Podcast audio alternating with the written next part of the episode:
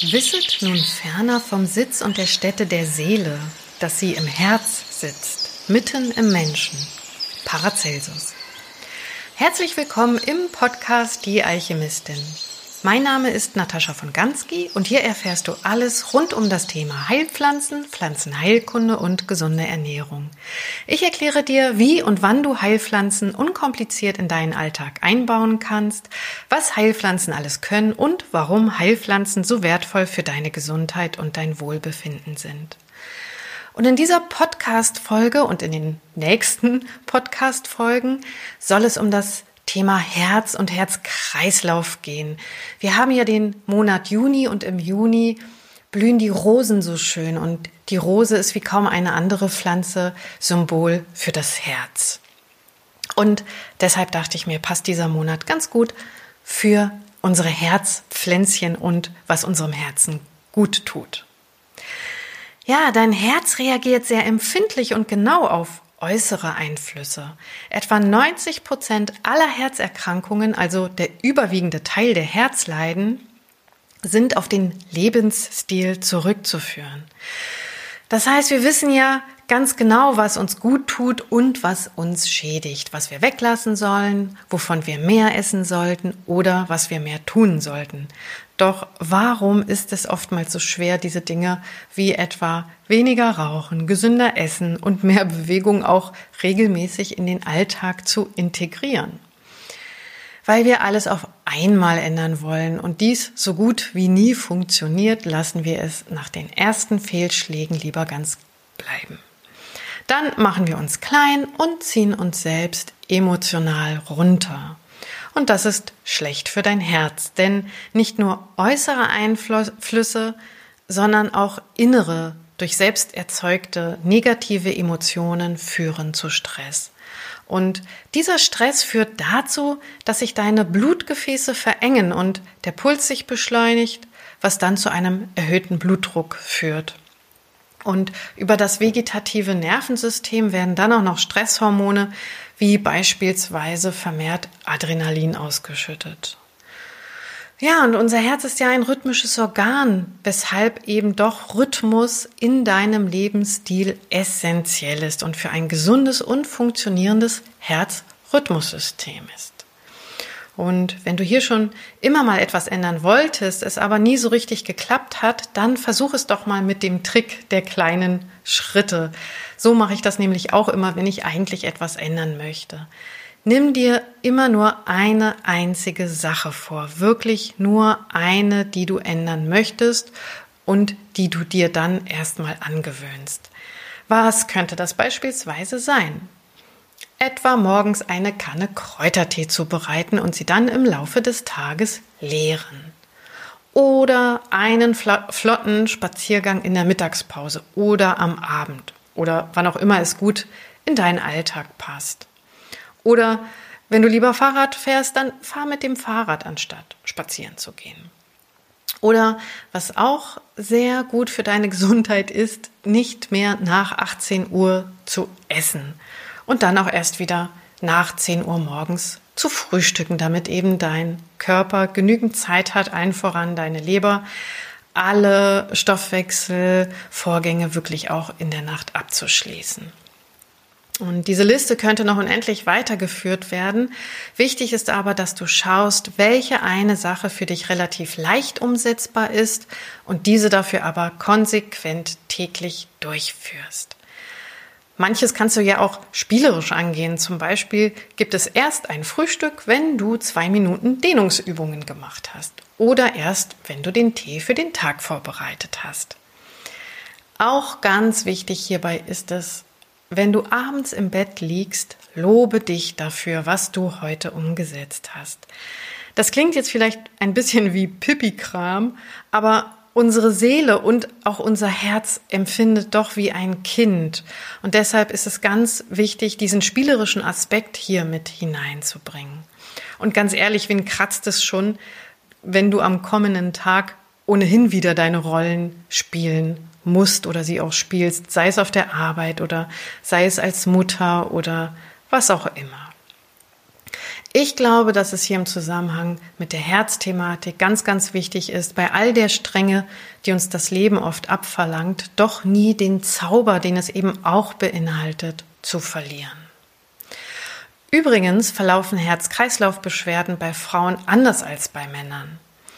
130.000 Frauen erleiden jährlich in Deutschland einen Herzinfarkt und es stirbt jede vierte daran, also deutlich mehr als zum Beispiel an Brustkrebs. Herz-Kreislauf-Leiden sind nicht nur bei Männern, sondern auch ja, bei uns Frauen die Todesursache Nummer eins, was leider auch die wenigsten wissen. Und warum ist das so? In vielen Fällen fehlen die bei Männern üblichen Warnzeichen. Frauen sind schwerer zu diagnostizieren. Elektrokardiogramme zeigen ein Herzleiden bei uns Frauen häufig gar nicht an. Umgekehrt liefern sie bei mehr als 40 Prozent fälschlicherweise einen Krankheitsbefund. Und wenn dann auch noch Frauen unter Diabetes leiden, haben sie ein dreimal höheres Risiko für einen Schlaganfall oder einen Infarkt als Männer. Auch auf die Therapie reagieren Frauen anders als Männer. Also klassische schulmedizinische Therapie. Hier wird ja gerne Acetylsalicylsäure eingesetzt als Stoff, der das Blut verdünnt. Und das zeigt bei Frauen häufig sehr viel weniger Wirkung als bei Männern. Dafür reagieren wir aber auch wieder sehr viel stärker auf Digitalis-Präparate. Und deshalb sind diese oftmals bei Frauen überdosiert. Und all dies zeigt, dass das Thema Herzgesundheit speziell bei Frauen einen sehr großen Stellenwert hat. Und umso wichtiger sind eben auch die vorbeugenden Maßnahmen. Und eine Heilpflanze für das Herz, die ich bereits auf meinem Instagram-Account vorgestellt habe, ist der Weißdorn. Und diesen werde ich an einer anderen Stelle in einer anderen Folge noch einmal ausführlich besprechen. Heute geht es mir um zwei Heilpflanzen, die sofort Wirkung versprechen, wenn du das Gefühl von einer Herzenge empfindest. Also wenn du das Gefühl hast, boah, das, du spürst dein Herz und es fühlt sich, fühlt sich so unangenehm an und ja, das wird so als klassisch als Herzenge bezeichnet. Und hier gibt es zum einen den Galgant, der innerlich angewendet wird und auf den ich auch gleich eingehe. Und die zweite Heilpflanze im Bunde ist die Chili-Chote. Der scharfe Bestandteil der Chili-Chote wird Capsaicin genannt.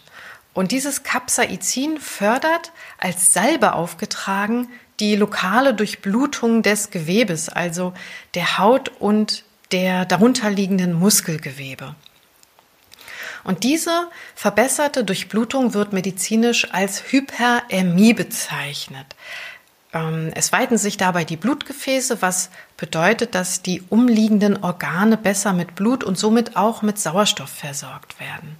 Und deshalb kannst du die Salbe dünn auf den Brustbereich auftragen. So hast du dann rasch das Gefühl der Entspannung ne, durch diese Wärme, weil eben durch diese Hyperämie auch dein Herz besser mit Blut versorgt wird und somit auch ja mehr Sauerstoff an das Herz gelangt und sich alles ein wenig entspannt und weitet. In der klassischen Phytotherapie wird diese Salbe, dieses Capsaicin eigentlich hauptsächlich angewendet bei Muskelverspannungen oder bei Juckreiz, um diesen Juckreiz zu lindern. Oder eben diese vermehrte Durchblutung bei Muskelverspannungen, um hier diese Verspannung zu lösen. Aber wie gesagt, du kannst sie auch einsetzen, wenn du das Gefühl von einer Herzenge hast.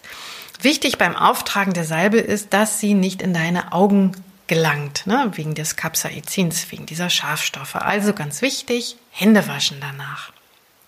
Am besten fragst du in der Apotheke nach einer Salbe mit Capsaicin. Ja, und die zweite im Bunde, das ist der Galgant. Der Galgant ist verwandt mit dem Ingwer und der macht ähnliches mit unserer glatten Muskulatur, das ja dem vegetativen Nervensystem unterworfen ist.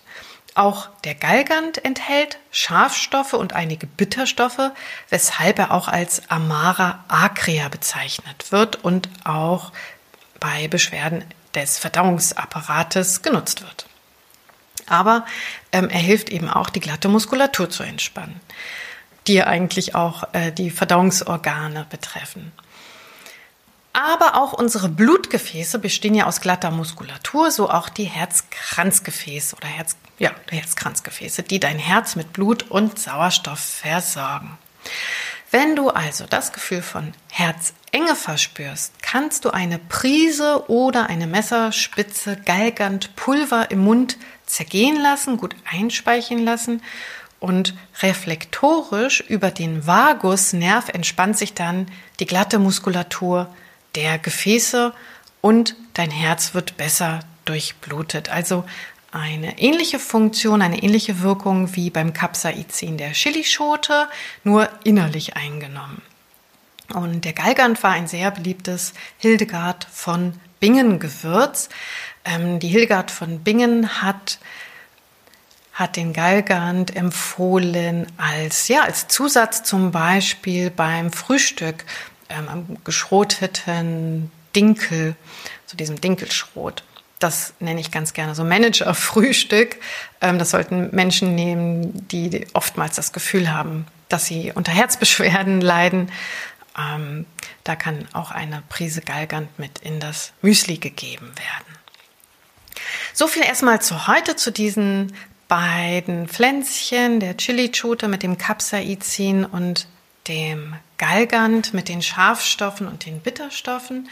Und in der nächsten Folge gibt es weitere Anwendungsmöglichkeiten von Heilpflanzen bei Herzbeschwerden ähm, und dann auch allen voran den Weißdorn, den werde ich etwas näher beleuchten. Soweit erstmal für heute. Salve deine Alchemistin.